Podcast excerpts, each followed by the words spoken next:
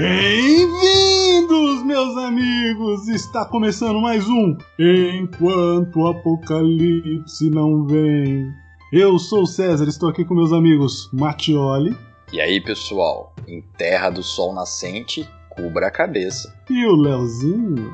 E aí, caras? Se você tampa o sol com a peneira, quando chove, chove você também. Ah!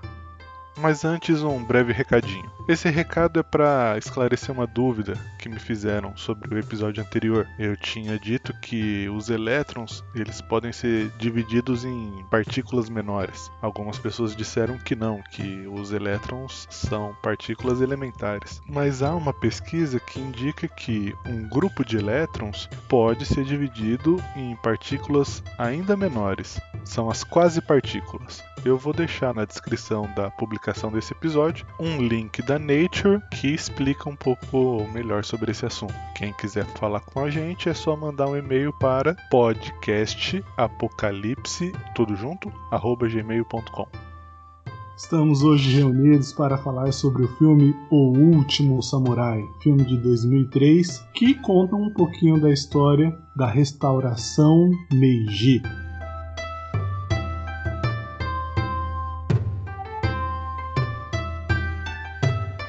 Achei bem mais ou menos, viu, cara? Pra falar a verdade. Foi indicado para quatro Oscars, né?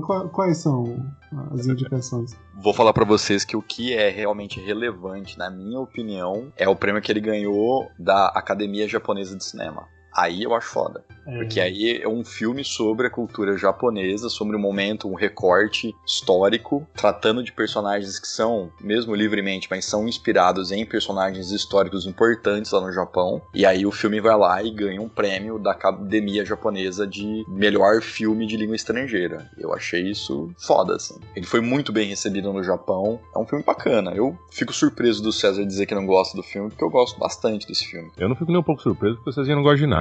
Então, né?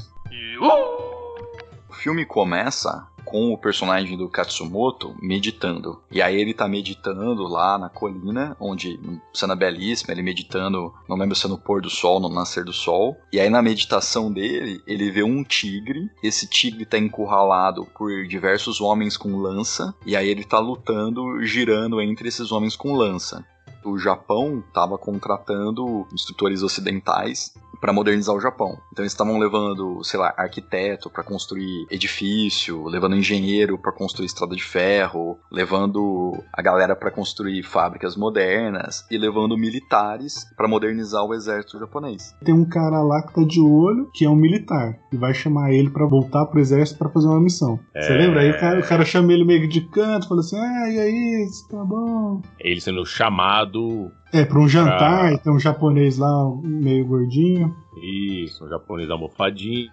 Isso, cara já, já, é um person... já é um ator que dá uma certa. Você já fica meio com raiva dele logo de cara, né? É, não, então... eu acho engraçado que tem uns caras assim, né? Tem uns caras que são. Eles são chamados pro filme porque ele tem cara de irritante. E tem caras que fazem a carreira por ter um rosto irritante. O cara sempre vai ser um vilão. É assim, é um talento, né? Antigamente não podia usar isso. Antigamente você morria, né? Não tinha o que fazer. Você era espancado na rua. Hoje você ganha milhões. Tom Cruise, né? O Nathan Algreen, que era capitão, e aí ele vai nessa pra, pra ser um consultor do exército japonês. E aquele cara lá, que é o, o gordinho, é o Omura, que é um outro ministro importante da restauração, que tá meio que mandando nas coisas, né? Ele meio que é o, o, cara capitalista, assim, que tá ganhando bastante destaque lá na administração. É o arrombado do lugar. Tem uma coisa que eu já achei um pouco forçada aí nessa cena. O Nathan. Caralho, tipo, 10 minutos de filme. Já não gostei. não, quero a opinião de vocês. O Nathan tá lá todo de deboche, sendo que os caras são os caras são importantes, não é pra você, não é pra você ficar zoando os caras. E ele fala assim: ah, eu vou, eu vou no banheiro. E ele ia embora. E aí o cara pega ele lá pelo braço e fala: não, fica aí que é uma grana boa. Aí então, ele fala assim: ah, eu, por essa grana eu mataria até você. Ah, gente. Isso aí, então, mas acontecesse a... de verdade, eu tomava um tapa na cara aí nessa hora, gente. Então, mas a parada é que o Omura, ele tá procurando o Nathan. E aí ele só contrata o cara que era o, o coronel dele pro cara chegar no Nathan. Então, assim, a, aquela parada toda, ela foi armada justamente para pegar o Nathan. Assim, pra, não, não para pegar, né? Mas para convencer ele a participar.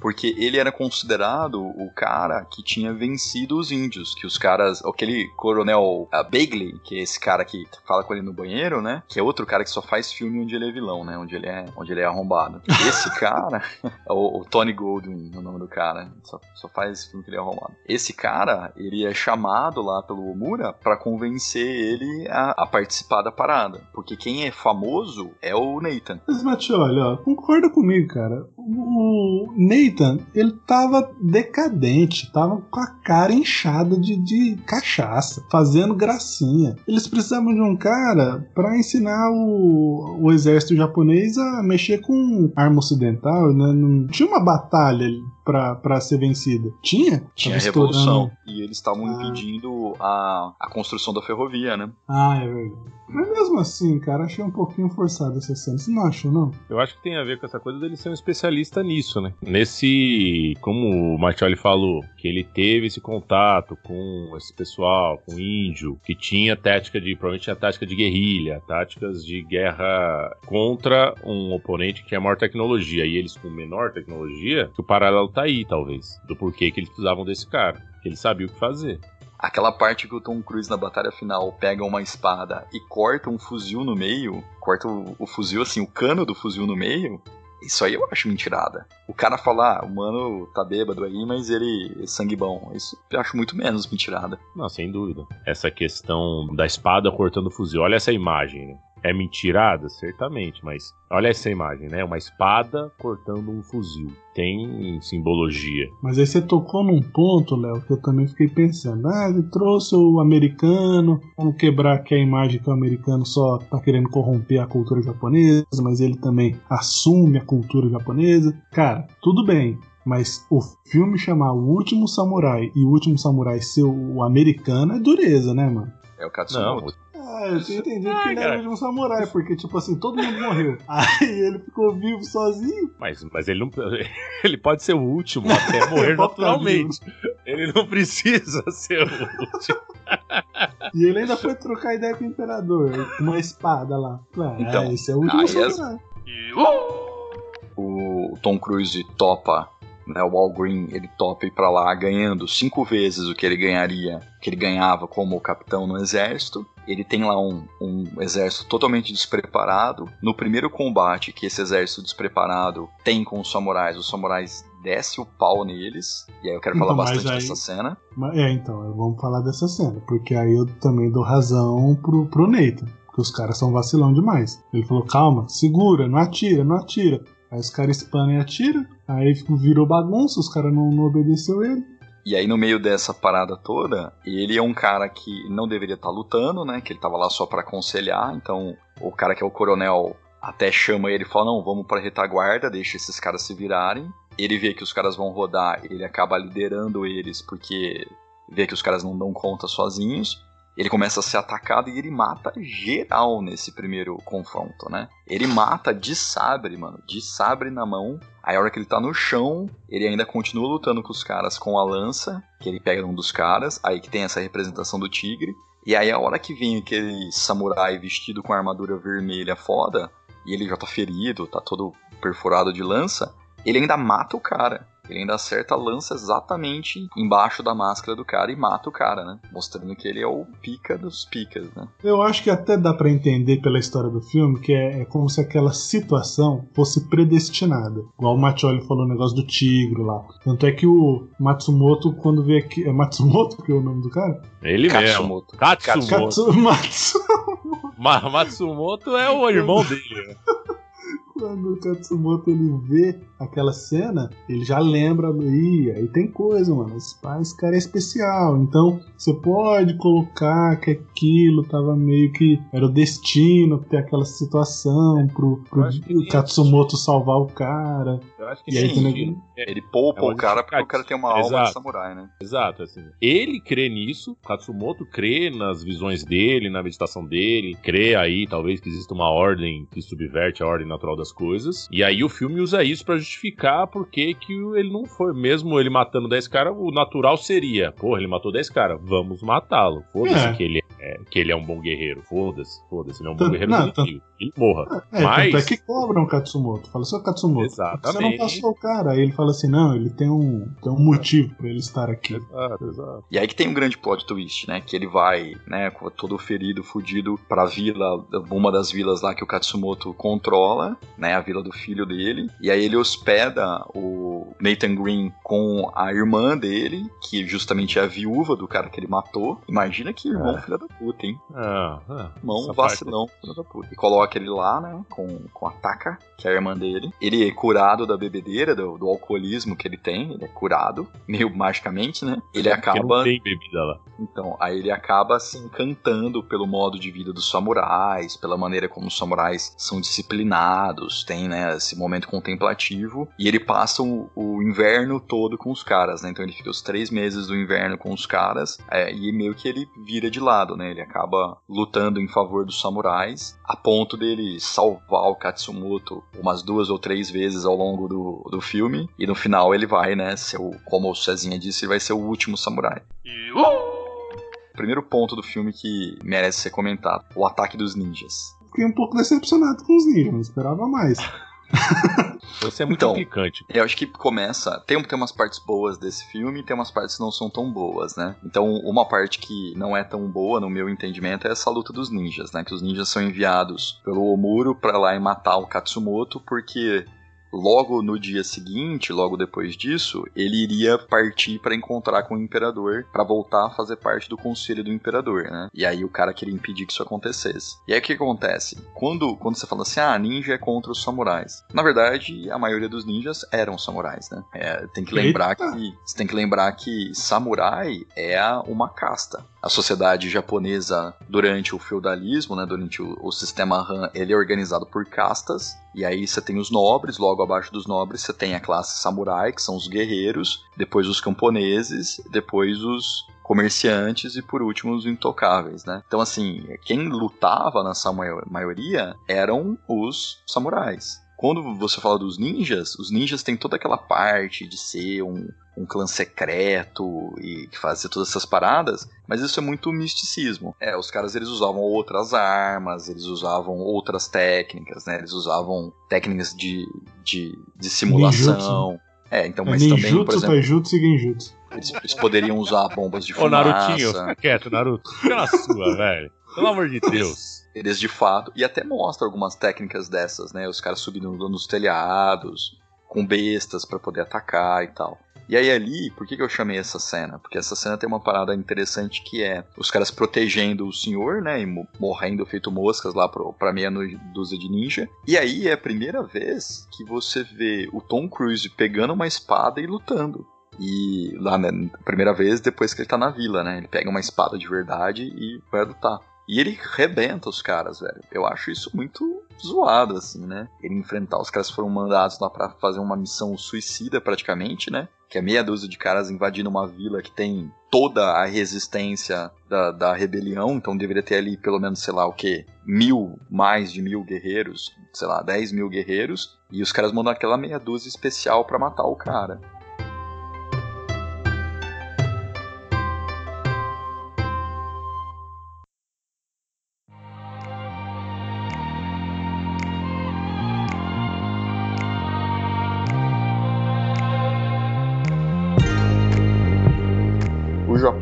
Ele passou séculos fechado. Uma das decisões que eles tomam para manter o poder é fechar o sistema do Japão, fechar o acesso a outros países. Então eles simplesmente não negociavam com outros países, os portos eram fechados, eles expulsam os portugueses que estavam lá como missionários e eles deixam o país seguindo como um país feudal durante praticamente 200 anos. Isso vai acontecer para que eles tenham total controle sobre o poder do Japão. Então, o shogunato, isso é bem importante explicar. Shogunato quer dizer que você tem um shogun, que é um, um, senhor feudal, um senhor da guerra, que é o mais poderoso de todos, e ele tem o controle efetivo do país, porque ele tem as tropas, o maior exército é o dele, o maior controle de terras é o dele, e ele tem muito mais poder efetivo, real, do que o poder simbólico, figurativo do imperador. Então existia a figura do imperador, o imperador era considerado um descendente direto dos deuses, ele tinha um poder divino, só que ele não tinha o poder bélico, o poder político, o poder material. Ele ficava como um, um refém, como uma figura sem poder nenhum.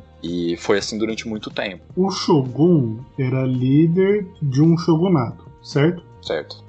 Um conjunto de shogunatos montava um império, é isso? Não, é, isso não é assim que funciona. Então, entenda da seguinte maneira: os, o sistema feudal do Japão, o sistema Han, que é o sistema feudal do Japão, você tem diversos daimyo. Esses caras são senhores feudais. Então, esse é um cara que é um, é um samurai, que ele manda numa vila, que ele manda numa província, e a família dele exerce poder sobre um, um feudo, vamos dizer assim. Esses caras são os daimyo, são os senhores feudais.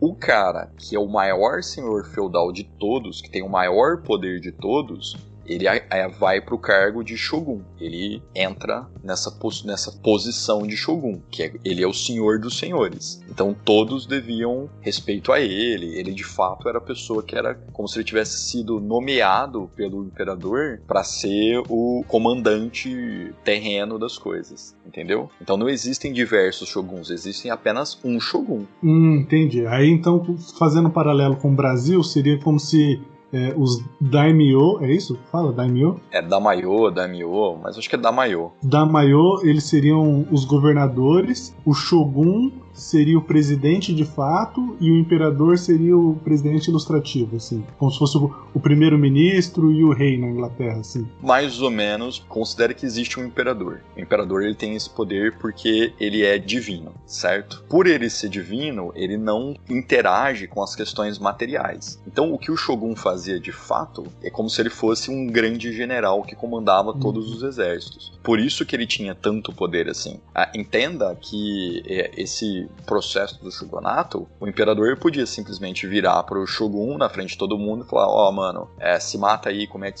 sepulcro porque você me desonrou. E o cara era obrigado a fazer isso. Por que ele não fazia? Porque o poder material, o poder que o shogun tinha era tão grande, mas tão grande, que ele tinha o imperador como um refém. É, ele era uma figura sem nenhum poder. Tanto é que a gente vê um pouco os reflexos disso no próprio filme, né? O filme retrata o, a figura do imperador como alguém muito inocente que tá meio refém dos, dos caras que estão ali, dos ministros que estão ali, meio que tocando o sistema, e ele é uma figura apenas ilustrativa, né? Ele é uma figura simbólica, sem nenhum poder de fato, né? Ele acaba sendo levado diversas vezes a tomar atitudes contraditórias. Eu tive outra impressão desse personagem Eu achei que ele tinha poder, só era meio tonto. Tava ali. não tive a impressão que ele tava assim, refém. É que ele não tem poder. É, não é que ele tava com medo de tomar de... decisão. Ele tem o poder só... dos deuses, só que ele é tonto. É, tanto que ele pega e fala pro, pro Katsumoto lá, assim, ô mestre, me fala o que, que eu tenho que fazer, o que eu tenho que fazer. Aí o cara fala, ah, faz o que você, você que tem que decidir. Cara, mas isso ele... é, tão, é tão pesado, eu, desculpa te interromper, mas isso é tão pesado na história do Japão.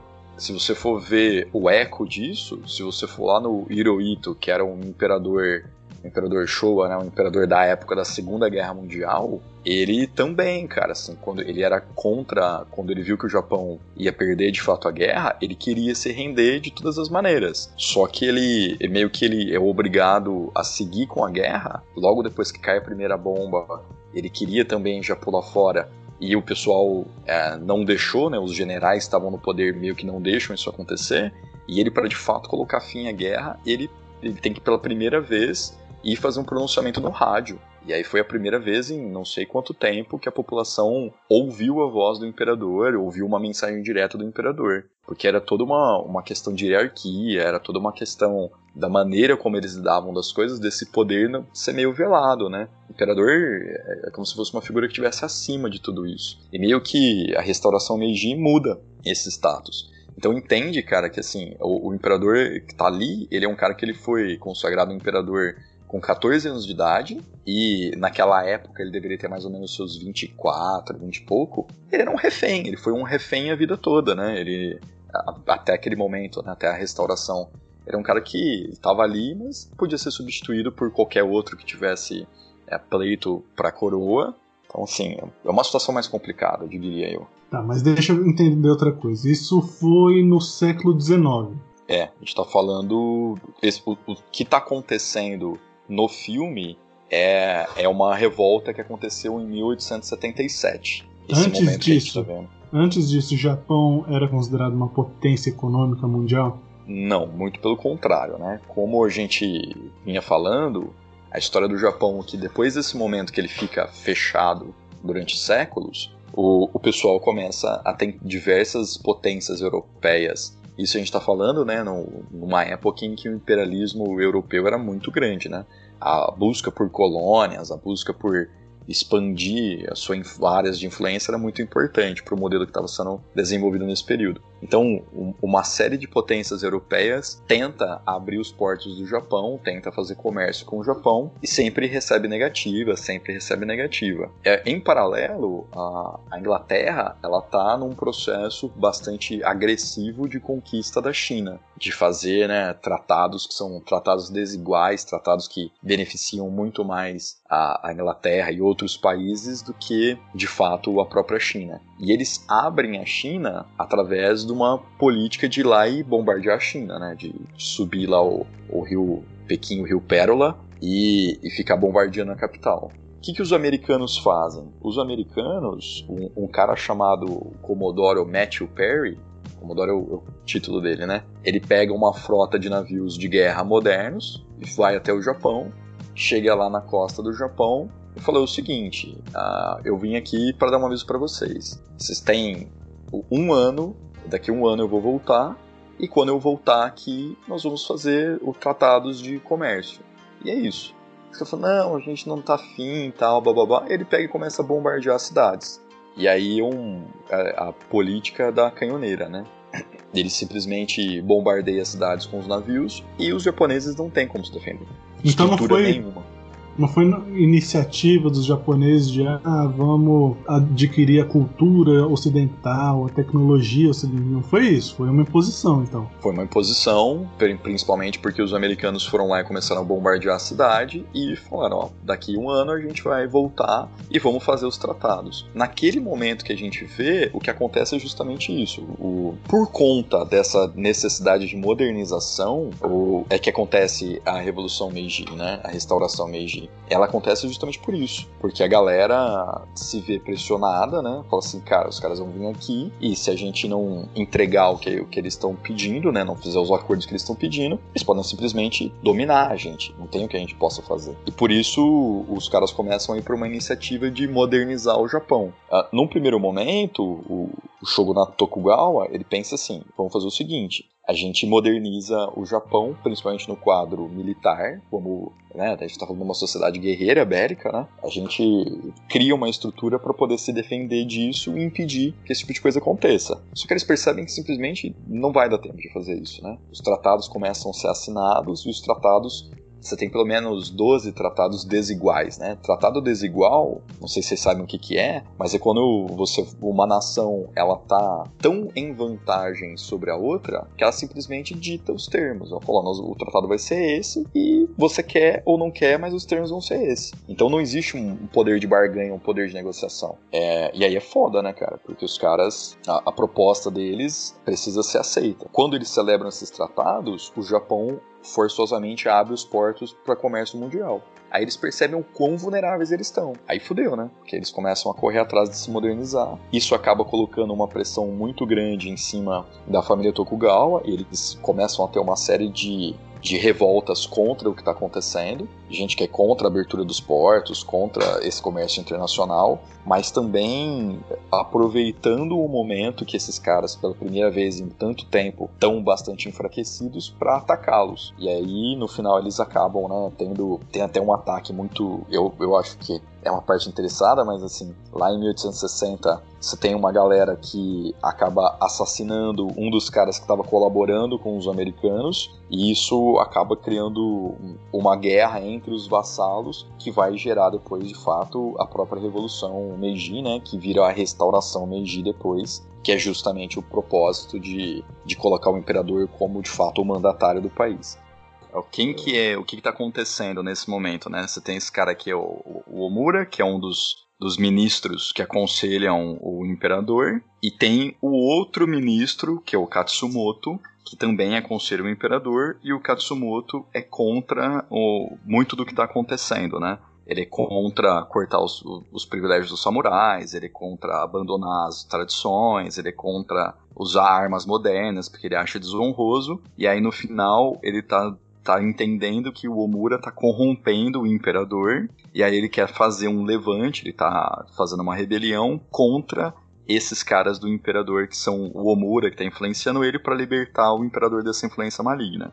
E quando você vê o personagem do Katsumoto, ele é baseado fortemente numa personalidade histórica que é o Saigo Takamori. O Saigo, ele era um general absurdo, ele é um cara que defendeu a honra dos samurais, a gente vai falar tudo disso que ele fez, mas entre outras coisas, ele era um general que usava armas de fogo, que usava, usava táticas militares modernas, que usava canhão, que usava metralhadora. Então essa parada dele falou assim: ah, o, o Katsumoto só usa as táticas tradicionais porque ele é um cara honrado. Todo mundo fica, né, peidando pro cara por causa disso, pagando mal pau pra ele por causa disso. Isso é puta mentira, né? Não, não teve isso. Aliás, as armas de fogo já eram usadas no Japão há mais de 300 anos. Não existia esse, esse pudor todo. E outra coisa que precisa ser dita, né? As famosas, míticas katanas que eram usadas, ou katanás, como tem uns pau no cu que falam, né? É, elas não eram tudo isso. O, o, Japão, ele tinha um problema muito grande, os caras tinham um problema grande na hora de fazer o aço.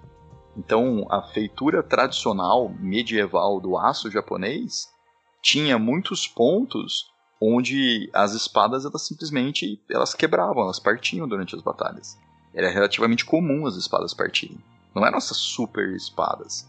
Essas técnicas para produção de aço, elas começam a ser implementadas de 1600 para frente que é quando os japoneses começam a copiar eh, táticas de metalurgia de outros países. Então, é, é mito, né? Vai ser construção de mito. Inclusive, por que, que eu trago muito o Saigo? O Saigo, que é o, o personagem que vai ser a base do Katsumoto, ele foi sim depois meio que colocado numa categoria de herói. Até hoje ele é considerado um herói lá no Japão, um cara que defende a honra samurai, etc. Mas isso pela, pelo próprio governo Meiji mais adiante e principalmente depois que os caras levaram um pau tanto na guerra da contra a Rússia, né, na guerra da Crimeia, quanto na guerra contra os chineses. Então eles, eles constroem essa, esse passado mítico de força, de, de samurais, né, quase quase, quase lendários, mitológicos, super honrados, super fortes, etc. Meio que para construir a base do imperialismo japonês. Então tem muita mentirada aí, né? Pra questão de filmes, vocês acham que essas mentiradas é um problema? Não. Não, não eu também acho que não. O negócio da, da, armadura, eu acho que não, tudo ah, bem, é, que a armadura já foi abandonada. Assim, aí você pode pensar, é quanto tempo dura uma batalha entre pessoas com arma de fogo e pessoas com espada? Nossa, tem uma rebelião, vários caras com espada, a gente tem mais caras, tem mais gente que eles, e todos tem arma de fogo. O negócio duraria 5 minutos. Ó, oh, porra, 5 minutos de rebelião, legal. Tem que falar. Não, mas eles deram um calor também nos caras. Não foi tão fácil assim deles, deles vencerem, viu, Leão? Eles deram uns calores nos caras. Até porque as táticas. Espada? Não, até por. Eles passam a lutar. Ou, ou, eles criam essa imagem mítica que eles lutavam com, com armas tradicionais, porque quando vai chegando no fim da rebelião, eles não têm mais munição. E inclusive os caras realmente vão na guerra, vão lutar dessa maneira. E assim, cara, ó, tá perdido se a gente for preso agora, a gente vai viver em ruína, vai viver em desonra. É melhor lutar e morrer. E aí eles morrem lutando mesmo. Essa parte é real. Falando de filme, eu acho esse filme foda, cara. O filme é um filme bonito, é um filme que tem lutas muito boas. Eu reassisti, tem dois dias esse filme. As lutas ainda ficam de pé. Ainda é legal ver o, ver o Tom Cruise lutando com as espadas Ainda é legal ver os caras com aquelas puta armadura foda. É um puta filme legal ainda. É um filme que. Ele é, ele é antigo, né? Que ele é de 2003, mas ele ainda fica de pé tranquilamente. Tem o Tom Cruise, ele é o cara que vai fazer filmes heróicos que exaltam a imagem dele de herói. Então quando tem um filme com ele, eu imagino, porra, porque ele vai ser o herói e ele vai, né, fazer coisas honradas e maravilhosas, ele vai ser bom, ele vai conseguir a mocinha no final, que é uma parte que. Essa é uma parte que me incomoda um pouco, assim, né? O cara entra lá, matou geral, a mina, ah, então Cruise, você é ocidental, eu quero. então, assim, é, tem não, Você matou o meu marido, não é matou geral, você matou o meu marido, é, pai dos meus filhos. Mas enfim. Ô, Matioli, agora eu fiquei pensando, quando que foi e como foi que o Japão deixou de ter um imperador e passou a assumir o, a configuração política atual? O Japão nunca deixou de ter um imperador, tem um imperador até hoje. Você tá de brinks. Você sabia dessa não? Ué, aparece aí toda hora. O imperador japonês. Ah, não sabia claro, disso. Claro, o império japonês. Você sabia da... É o Naruhito, ele tá aí até hoje. Eu sabia da, da Rainha Elizabeth, mas do. Caramba, mano. Tem imperador. Aí, você errado. Você já ia falar, ai que. Falei ah, esses caras tão loucos, o imperador hoje perguntei, no Japão. Na, reconhecendo a minha ignorância, perguntei pro especialista. Não, longe, tô longe de ser especialista em Japão. Mas tem até hoje, então tem um primeiro-ministro e tem lá o, o imperador que, que é o, o, cara responsável aí, o Naruhito, e o cara tá lá na, nessa posição, né? Sua Majestade. Uma coisa que é interessante, já que você trouxe isso à tona, é que a gente falou muitas vezes, né? A restauração Meiji, o imperador Meiji, e no filme filme, eles chamam o imperador de Meiji. E isso é um erro histórico crasso, porque ele só vai ganhar esse nome de Meiji depois que ele morre. É um nome póstumo, Meiji. É, hum. não tem nada a ver, assim. Isso é, é, é, ridículo, assim. Isso é um erro, erro mesmo, que não precisava ter acontecido. Porque ele só vai ganhar esse nome póstumamente, né? Ele era hum. o Mitsushito. Então, e a era dos, dos shoguns era conhecida como? Era o shogunato, e aí nessa época dos shoguns você tinha um sistema Han, que é o sistema feudal que estava acontecendo. E aí, quando você fala de restauração Meiji, querem devolver a força pro imperador? Seria mais ou menos isso? A restauração seria isso? O imperador já existia, então existia um imperador, que é o imperador Komei, ele estava lá, ele era pai desse, desse cara, né, do Mitsushiro, que vai virar imperador com 14 anos, só que ele era figurativo, ele não mandava nada, não tinha poder bélico, ele não, não mandava nada na política. Quem mandava eram os shoguns. O, o, shogunato Tokugawa era hereditário, né? Então os filhos iam assumindo. Então assim. Mas houve um tempo em que o imperador mandava. Houve um tempo lá atrás, antes do primeiro, antes do shogunato, do primeiro shogunato, que o Japão ele era uma série de feudos, cada daimyo mandava no seu feudo e não existia uma unificação. E existia um imperador. Esse imperador ele tinha essa característica divina. Por Só isso que, que a restauração para voltar esse poder que ele teve outrora. Justamente. Inclusive, a era Meiji quer dizer governo iluminado. Então ele vai, vai ser chamado de Meiji, ele vai ser chamado de iluminado depois que ele morre. Depois que ele né, sai do poder, depois que ele morre. Morre em 1907, morre até, vamos dizer assim, recente, vamos dizer assim. Esses caras, quando eles estão falando de restauração, desculpa, eu falei que ele morreu em, em 1907, mas não, ele morreu em 1912, tá? É, a restauração é justamente devolver o poder, de fato, político para o imperador e tirar o shogun, que é desistir da figura do shogun. Shogun era esse grande líder militar, né? Então, tirar isso. Só que a grande treta é que durante a restauração Meiji, os caras começaram a fazer as reformas de modernização. Parte das reformas de modernização, elas começam a acontecer porque era inevitável. Não tem como, né? Os caras estão sendo uh, ocupados por nações europeias que têm um poder bélico muito maior do que o deles, ou os caras começam a modernizar a fábrica, modernizar é, frota de navio, modernizar canhão, modernizar exército, ou eles iam ser simplesmente conquistados, eles percebem isso muito rapidamente. Por isso essa ideia de modernizar o país. Só que a grande parada dos caras, por exemplo, igual o Saigo, que é o cara que vai dar origem ao Katsumoto, né? Agora vamos, vamos falar dele que eu acho que é importante. É o Saigo Takamori. Ele foi um cara que ele foi, ele era samurai e ele era político.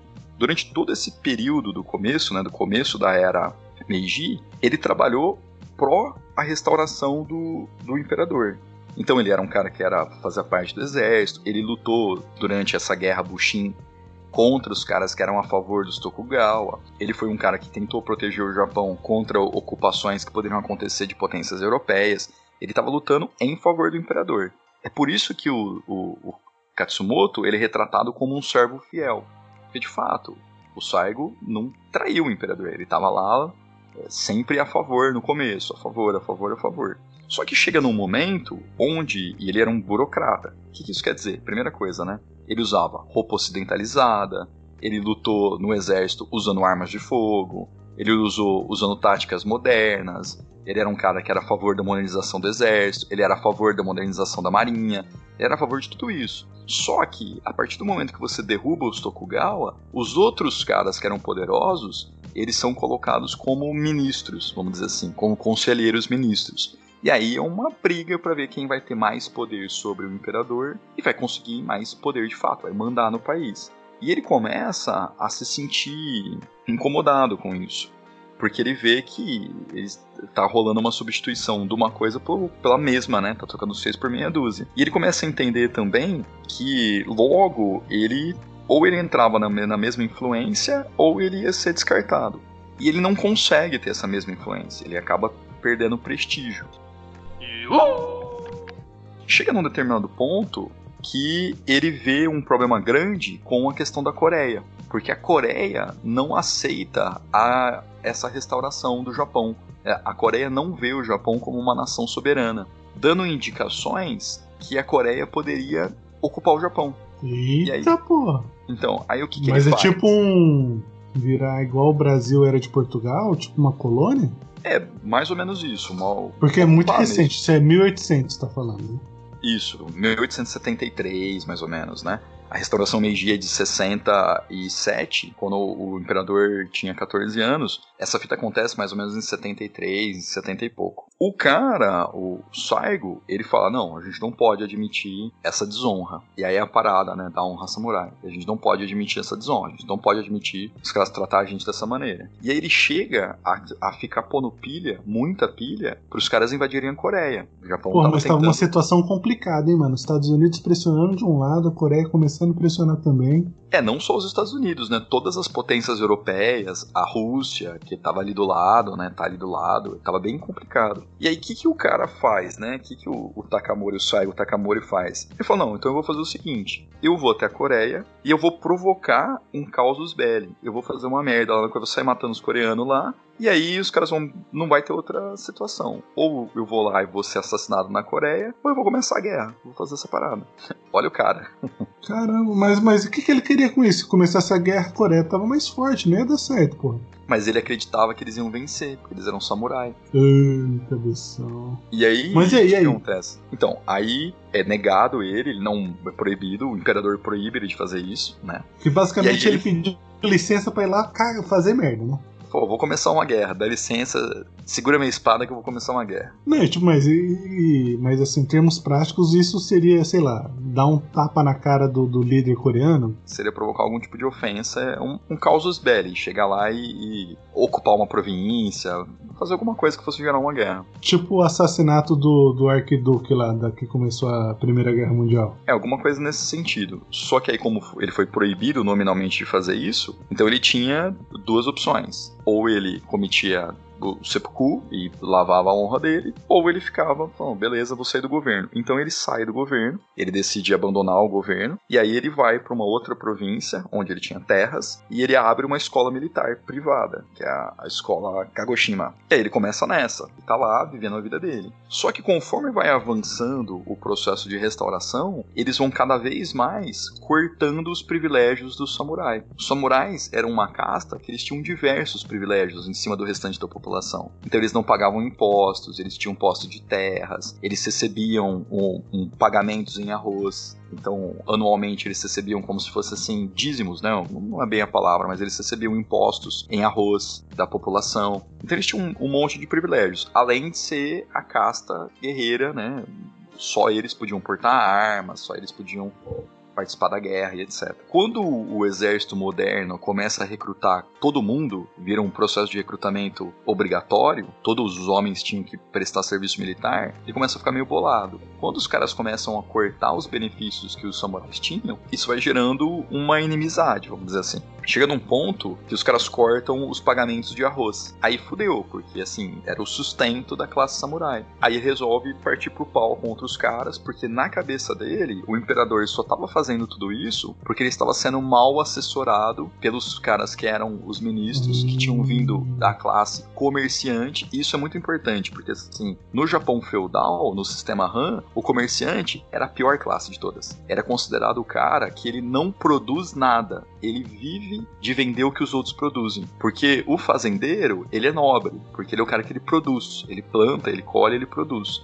E o comerciante é o cara que ele não produz nada. Ele vive de explorar o trabalho dos outros. Ele vive vendendo o que os outros produzem. Então ele era considerado o lixo do lixo. Só que esses caras estão ficando cada vez mais ricos, tipo burguesia, né? Estavam Uhum. ficando burgueses, estavam ficando ricos e estavam mandando cada vez mais. Inclusive, quando você começa o processo da era Meiji, uma das frentes que eles tomam é de criar os aibatsus, que estão aí até hoje, né? Então, O que, que é isso- Zaibatsu? então, Zaibatsus é um modelo comercial onde o imperador ele meio que dá concessões para famílias eh, específicas, né, para famílias samurais e, e famílias comerciantes. O- os samurais acabam transformando esses negócios em grandes negócios de família e são meio que os, os capitães da revolução industrial eh, japonesa. Então, exemplos de empresas que nasceram de Zaibatsus que eram os Aibatsus, eram esses clãs industriais que estão aí até hoje. Mitsubishi, Nissan,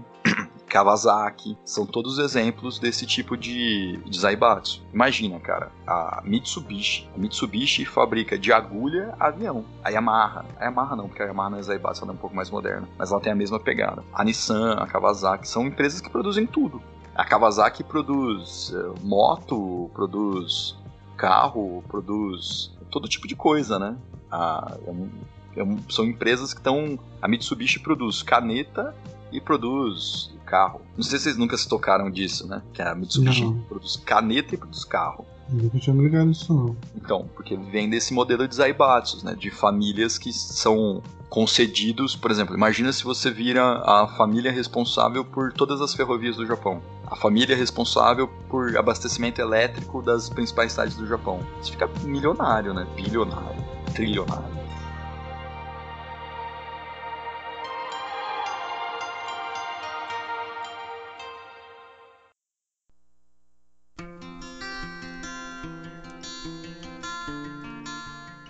Com isso, o Sargo ele fala, puta, não dá. Tem, ele tá bem revoltado com isso. Alguns outros caras começam a fazer uh, escaramuças que vão virar uma rebelião, e aí ele é chamado para ser o cara para liderar essa rebelião. E ele topa. No final das contas, ele percebe que ele deveria usar do- da influência dele, dos recursos militares, etc, para realmente liderar essa rebelião, que é conhecida como Rebelião Satsuma. Mas, mas aí? no não tem um negócio que no começo ele nega e depois ele, ele aceita? Você lembra que qual foi o ponto de virada que fez ele mudar de ideia?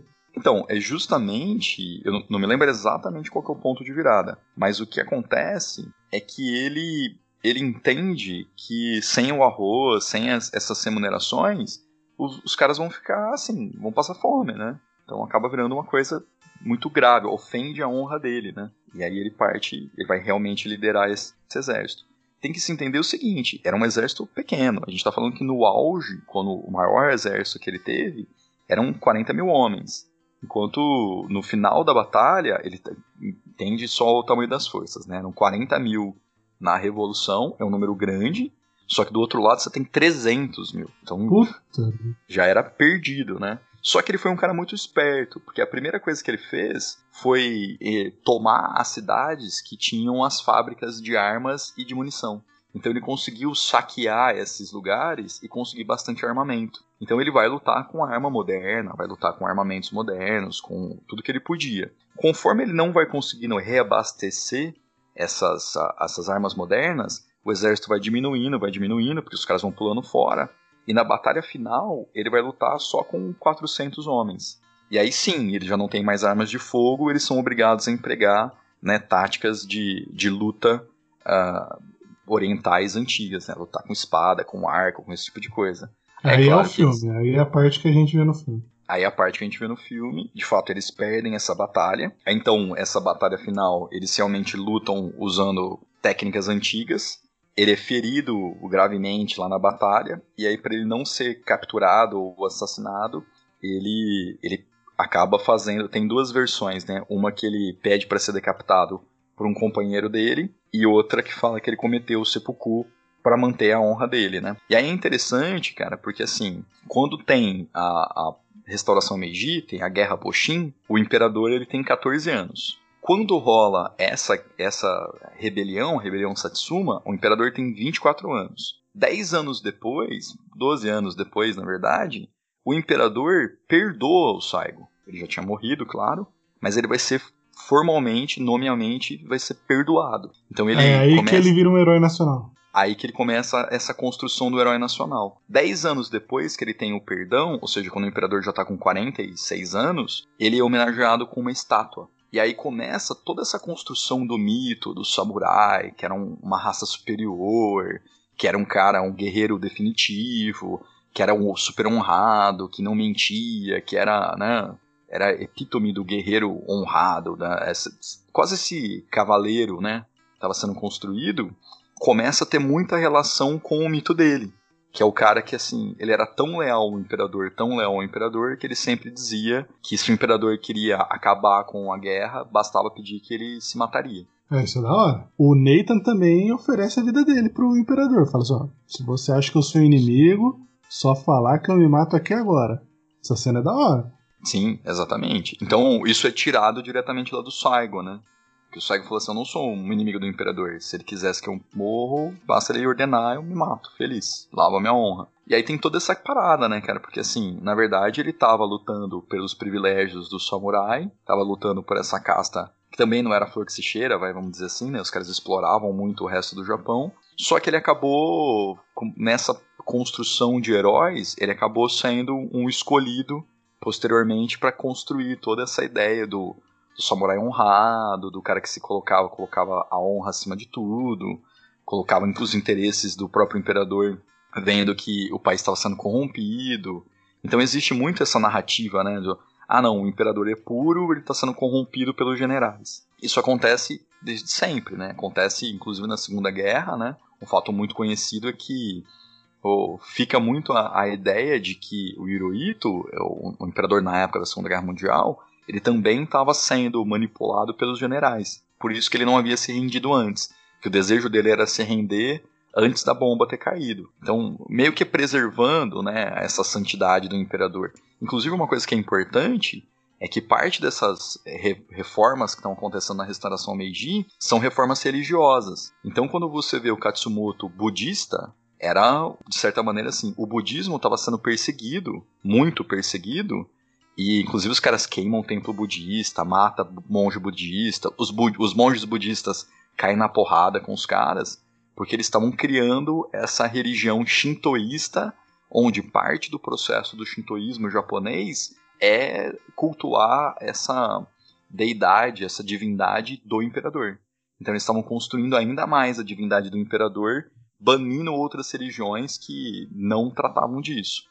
É engraçado que nessa época eles vão contra o budismo, mas eles abrem o cristianismo. É quando o cristianismo volta para o Japão, ele tinha sido proibido durante a época do, do shogunato, né? Eles tinham expulsados todos os, os, os cristãos, os portugueses que estavam lá como missionários, e eles abrem de novo como meio que uma demonstração de boa fé com as, os ocidentais, né? Falando, ah, a gente vai aceitar o cristianismo e tal. Então tem também essa parte religiosa que está lá no filme, mas pouca gente percebe, né? O fato do Katsumoto ser budista é uma ofensa ao que estava sendo pregado pela restauração Meiji. Cara, esse Saigo aí tá parecendo para mim um conservador safado, hein? Mentira, bom, exageros à, exageros à parte, assim, eu acho interessante que ele seja um herói conservador, né? O próprio filme tem isso. Claro que o filme romantiza isso muito, então você não acaba desapercebido, talvez, mas é uma guerra de conservação né? Uma guerra de. Talvez tenha essa história, ah, não. voltar ao poder pro imperador, porque ele perdeu o, o poder dele, mas é uma guerra de conservação, de tradição. É uma guerra contra a modernização, é uma, uma batalha, não sei se a guerra é a palavra certa, mas uma luta contra a mudança. Geralmente a gente tem filmes ali que se pautam muito a defesa da liberdade, né? Que também tem aí o seu, o seu lado nefasto aí, essa, essa questão, essa obsessão pela liberdade absoluta aí do, dos Estados Unidos. E esse filme não tem isso, né? Esse filme tem, de fato, é assim, cara, é, a gente quer que fique como era antes, porque antes nós éramos ali os top caras e nós somos honrados, nós somos ali o, o aquele famoso, aquela moralidade guerreira, né? O cara honrado, os poderosos. É, eu acho interessante esse fato, né? Da gente Isso é ter é uma defesa conservadora tão bem feita que passa desapercebida.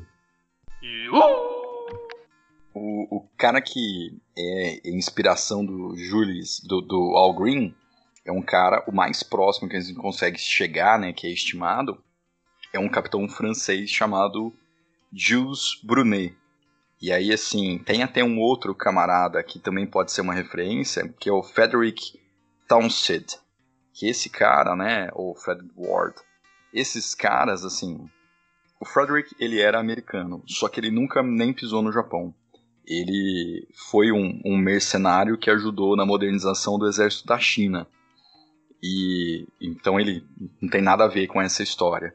Agora, o, o Julius Brunet, ele é um cara que tem uma história bem interessante, porque a França tinha interesses na abertura do Japão, né? Ela, ela faz parcerias comerciais com o Japão e ela tem contratos para fazer venda de armamento e também eh, colocar, exportar esses caras que seriam, vamos dizer assim, uh, treinadores do exército, né? Os caras que estavam lá com a missão de modernizar esse exército.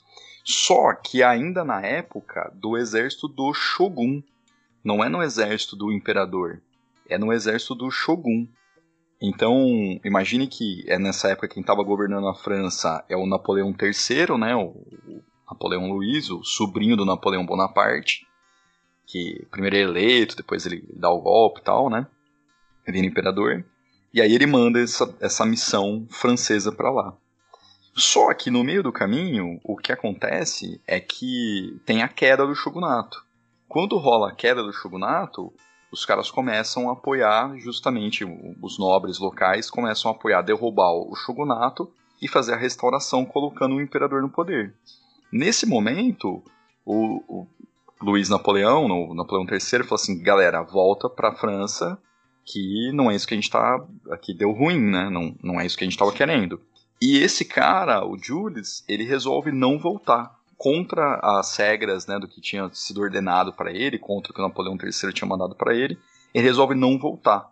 Ele resolve ficar e lutar do lado dos rebeldes, né, da galera que estava contra a restauração Meiji.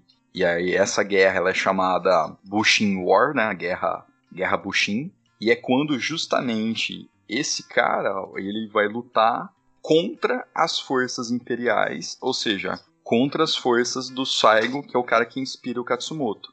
Então, na vida real, o personagem do All Green lutou contra o Katsumoto, não a favor. Essa é uma primeira grande mudança. Hum. então, e a intenção dele era assim, falou, olha, tem esses caras no norte aqui, né, nessas províncias do norte, que são apoiadores da França, eu vou apoiar esses caras aqui. Ele chega a mandar uma carta pro Napoleão III falando isso, né? Eu vou apoiar esses caras aqui. Então vejam que isso é importante. Ele não dá baixa no posto que ele tinha no exército. Ele continua como um capitão francês e ele luta contra o imperador. Isso já é um problemão, né? Só que aí a parada, obviamente, não dá certo, né? A rebelião, né? A Bushin War acaba não funcionando.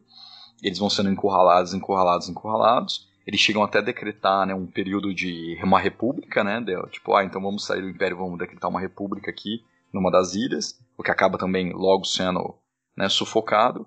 E esse cara fala assim, não, beleza, então ele perde algumas batalhas, ele não é morto, e aí ele volta para a França.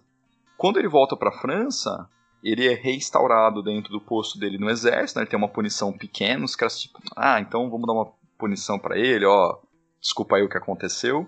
E ele continua tendo uma carreira militar. Ele vai lutar em outras tantas guerras, ele vai subindo de posto, e no final ele chega a uma, uma posição onde meio que ele fica num cargo como ministro da guerra. Então ele, ele é, realmente era um cara bem foda, assim. Ele, vale a pena ter um personagem inspirado nele, porque ele, ele foi um cara foda, assim. Militarmente ele foi um cara bem foda. Sabe o que não é mentira e tem no filme é incrível, impressionante? O ritual seppuku ou harakiri. Explica aí pra gente o que, que é isso aí, Matiori. Cara, é basicamente assim, era considerado uma desonra você ser derrotado ou ter a sua honra manchada e você permanecer vivo. Então, uma saída para lavar a honra da sua família, do seu clã, seria você cometer um, um, ritual de suicídio, onde consistia basicamente em você se purificar, tem todo um ritual quando isso é possível. E aí você pega uma adaga, uma espada curta, na verdade, e introduz ela no ventre. Então, você coloca ela na barriga, faz um corte horizontal. Depois, quando você atinge o umbigo, você deveria colocar ele na vertical e subir o quanto você conseguisse. Quer dizer, imagine a força de vontade necessária para fazer isso, né? E aí um assistente, alguém que fosse que você respeitasse muito, seria escolhido para ficar como seu assistente. E a hora que você começasse a, a, perder as funções, né? Então não conseguir mais aguentar a dor e fosse se desonrar por isso, né? Gritar, chorar, se cagar, sei lá. O cara vinha e cortava a sua cabeça. Então era uma maneira de você morrer com honra, seria nesse ritual de suicídio. Então, cara, eu já ouvi duas coisas sobre isso. Primeiro que o termo seppuku é o correto e harakiri é a versão vulgar. Já viu falar disso? Tem a ver? É, são sinônimos assim? É, seppuku quer dizer literalmente cortar o ventre. No ocidente, ele ficou conhecido como harakiri. Harakiri de fato seria uma coisa vulgar, vamos dizer assim. Seria uma maneira, uma corruptela do que estava sendo dito. E aí seria também uma maneira assim mais mais baixa, mais depreciativa de se tratar essa prática, né? Outra coisa que eu ouvi dizer é que esse ritual quando o cara ia cortar a cabeça, era mal visto quando a cabeça rolava mesmo. Assim, que quando o negócio fosse certinho, ele só cortava que o, pescoço deixava ela pendurada. Você já, já ouviu falar disso ou isso é loucura minha? Sim, já ouvi. Era realmente considerado falta de respeito. É como se você estivesse humilhando o cara, né? Então tinha que ser um corte extremamente preciso, um golpe só. E que ele acertasse a jugular e o cara morresse ali, né? Rompesse o pescoço e ele morresse ali sem a cabeça rolar, seria, seria mal visto. Inclusive é tão doido isso que na época é, tem até foto de sepulcro, né? Isso rolou até 1800, quase 1900. Até depois também acontecia, mas nessa época você ainda você consegue ver fotos de samurais tradicionais usando roupa tradicional, corte de cabelo tradicional, sendo fotografado cometendo o, o seppuku. Um dos, dos líderes do, do exército da, da Batalha da Névoa é pego pelo exército inimigo, e aí o personagem do Tom Cruise vê meio mais ou menos assim o cara realizando o ritual e o outro cara lá indo cortar a cabeça dele. Tanto é que depois ele vai cobrar o, o Katsumoto, falando assim, cara, você, o cara tava rendido e vocês foram lá cortar a cabeça dele? Mancada. Aí o Katsumoto, não, isso aí foi uma grande honra para ele ter morrido dessa maneira e pra gente também ter participado desse ritual. E aí mostra o Nathan aprendendo sobre esse ritual que ele não conhecia. É, inclusive o cara, ele ele se recusa, ele era o general, né, daquele exército. Ele se recusa a lutar contra o Katsumoto, porque ele fala que ele e o Katsumoto eram é, colegas, né, eram irmãos de arma, porque já haviam lutado junto outras vezes. E aí o Tom Cruise vira e fala assim: Ah, então ele lutou junto com os samurais? E aí o, o cara que é aquele estudioso repete: Não, ele é um samurai. Aí ele fica meio, ah, mas como assim, né? Esse cara é um samurai? Porque na cabeça do Tom Cruise até então, samurai é como se fosse uma tribo, uma etnia, alguma coisa assim, né? Ele não, não havia entendido ainda que era uma classe social e que boa parte do exército ali, né, o exército imperial era formado por samurais, né? Uma coisa que é curiosa é que o final do filme ele não indica o final que a história teve. Porque no final do filme o imperador fala assim: não, a gente não quer fazer esse negócio. Só que se você for pensar, logo da, passou um mês, o imperador falou, voltou atrás, falou, não, não, a gente vai fazer assim.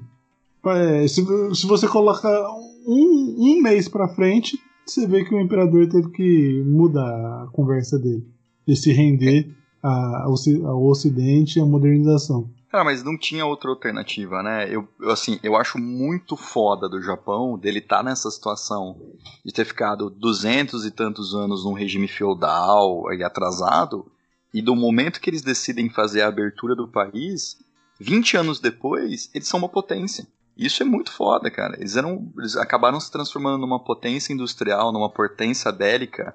É, tipo assim, eles tomaram pau na, nas primeiras guerras. Mas assim, os caras em 1917, eles já eram uma puta potência, eles estavam regaçando todo mundo, né? Assim, tem uma coisa muito interessante do fato de eles poderiam ter simplesmente virado uma colônia, né? Eles podiam ter Não, virado uma colônia eu... da Rússia, uma colônia da China, uma colônia da Coreia, uma colônia dos Estados Unidos. Eles viraram uma potência mundial. Não, mas eu acho que eu acabei me expressando mal. Eu não acho que o Japão fez errado. Eu acho que o final do filme ele passa uma mensagem para quem está assistindo que não condiz com a história real. Então, e, é engraçado que o filme fica flertando com isso, falando assim: oh, os caras vão ter que fazer isso, vão ter que fazer, mas no final fala: não, não, não fizeram. Mas, mas fez. Só não mostrou. É, isso é verdade. Até porque seria um final bem ruim, né? Se os caras assim, ah, beleza, mata o Tom Cruise. Sim, eles morreram. e, uh! Cara, uma curiosidade que o Mattioli me falou antes de a gente gravar que eu achei muito curiosa, curiosidade curiosa, personagem do Tom Cruise, ele nunca chora com os dois olhos, é só uma lagriminha de um, de um olho só. E você acha que isso foi um acaso ou foi uma orientação do diretor? É uma frescurada, né? É aquela coisa, vamos aí fazer uma emoção pra essa cena. É aquela, é aquela velha história, já viu quando tem uma notícia muito bombástica. E aí a notícia é tão bombástica, assim, é tão chocante que a pessoa derruba o café. Quem derruba o café, velho? Por causa de qualquer notícia. Você bota o café na mesa, você senta, você fica parado. Mas não. Ah, o café. E aí assim, mostra aquele café descendo. Ah, pá. Eu acho que tem um efeito dramático maior. Porque eu tenho a impressão que quando o cara ele dá a chorada de um olho só, ele é como se ele estivesse segurando o choro, sabe? Ele é um choro contido, um choro que escapou ali, sabe? Não parece que é um negócio assim? Quando você chora, você chora assim, sabe? Só quando eu tô querendo segurar, entendeu? Não quero você não mostrar consegue que segurar. Chorar. Quando que você segura choro? Você chora com qualquer coisa. Tá louco? É, segurar choro. Você chora pelo nariz até, ó. Outra curiosidade do filme que eu achei interessante. O Nathan tá lá na, com, com o pessoal do, do Matsumoto de novo, não? Do Katsumoto. Katsumoto. Tem, tem uma cena que começa a chover e ele tá andando e começa trocar espadada com o cara. E eu acho que aquele essa cena simboliza um ponto de virada no, no personagem, né? Que é ele adquirindo aquela cultura daquela, daquelas pessoas, tem uma coisa também de respeito. E essa mudança, essa renovação, essa transformação do personagem é simbolizada pela chuva, né? Que a chuva é, um, é uma etapa de um ciclo, né? Que é o ciclo da água. Realmente, a chuva lava, assim como tem todo, toda a ideia do inverno, né? Que ele passa esse longo inverno. Isso, um ciclo, né? Para depois desabrochar na primavera como uma pessoa renovada, né? Cara, mas ele, esse filme ele tem todos os tropes que são forçados pra caramba. Por exemplo, ele tem coisas como. Vou, vou dar alguns exemplos aqui. Ele tem o back-to-back badassness, que é quando os caras provam que eles são tão badass, eles são tão fodões, que todas as vezes que eles vão lutar, os caras encostam as costas um contra o outro para se defender do grupo. Então tem uma cena dessa quando os ninjas atacam, né? E aí eles estão lá se defendendo, que eles ficam o All Green e o Katsumoto, um de costas pro outro assim, lutando, rodopiando. Isso é prova que você é um verdadeiro badass, né? Dois caras enfrentam um exército assim, né? Ele tem o trope do bêbado, que é o cara que ele é atormentado pelo passado dele, por isso que ele é um bêbado. E ele tem também o outro trope, que é o fodão machucado, né? Assim, a gente vê que o, no começo do filme, o, ele é o fodão, né? O All Green é o foda dos fodas. E aí ele só não é foda o tempo todo porque ele tem esse esse botão de, de dor, né? Ele tem também o Doom by Canon, que é quando você tem desde o início esse cara, ele já tá destinado a morrer no final. Isso é porque o filme se chama O Último Samurai. Então você sabe que com certeza o Katsumoto vai ter que morrer. Senão o filme teria outro nome. Ele mata o coronel arremessando a espada, o que é um trope, né? Espadas não são feitas para serem arremessadas. Então é, é um truque muito comum, né? Você conseguir arremessar uma espada como se ela fosse uma lança. E na cena seguinte, corta, ele tá com a espada na mão de novo. Mas você acha que isso poderia ser justificado com. Ah, passou um tempo ali que você não viu e ele buscou a espada? Ou você acha que é um erro mesmo? Eu acho que tem a ver com ele ser o Tom Cruise, né? Truque Jedi. Truque Jedi, ele puxou de volta. Vocês estão pensando muito dentro da caixa, cara. E, cara, tem muito o que são coisas como, por exemplo, a cura de Hollywood. Que o Al Green, os caras fura ele pra caramba, tanto machuca ele com lança, com espadada, ele também é um alcoólatra, né? E aí ele simplesmente fica uma semana e lá com, com a taca e ele fica curado. E aí tem um outro trope que é o, o efeito Nightingale, que é o sempre que uma mulher age como uma enfermeira, automaticamente o cara que ela tá costurando vai se apaixonar por ela. Isso também é um outro trope. E tem um outro trope, cara, que assim, são as táticas de Hollywood, né? Então assim, os samurais, eles nunca erram nenhuma flechada. E os outros caras erram todos os tiros.